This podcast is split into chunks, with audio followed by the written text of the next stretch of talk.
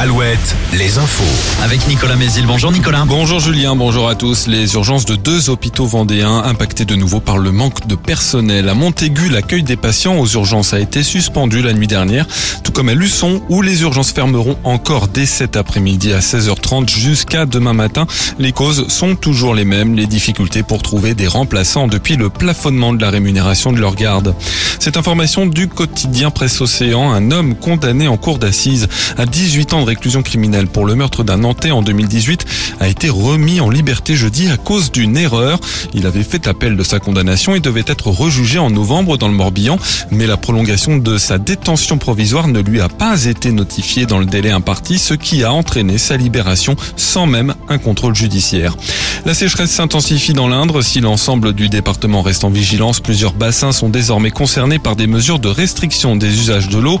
Un bassin est en alerte, trois en alerte renforcée et un autre est même en crise, le niveau maximum. À Saint-Nazaire, le MSC Euribia quitte les chantiers de l'Atlantique ce samedi. Le paquebot, qui a été officiellement livré mercredi, peut transporter 6300 passagers et il dispose d'une propulsion au gaz naturel liquéfié. Le foot, c'est la dernière journée en Ligue 1 ce soir avec deux derbies au programme Brest-Rennes où le Stade Rennais jouera pour une place en Ligue Europa et Nantes-Angers, les Canaries condamnés à gagner en espérant qu'Auxerre ne batte pas Lens pour se maintenir en Ligue 1. Lorient de son côté reçoit à Strasbourg dans un match sans enjeu.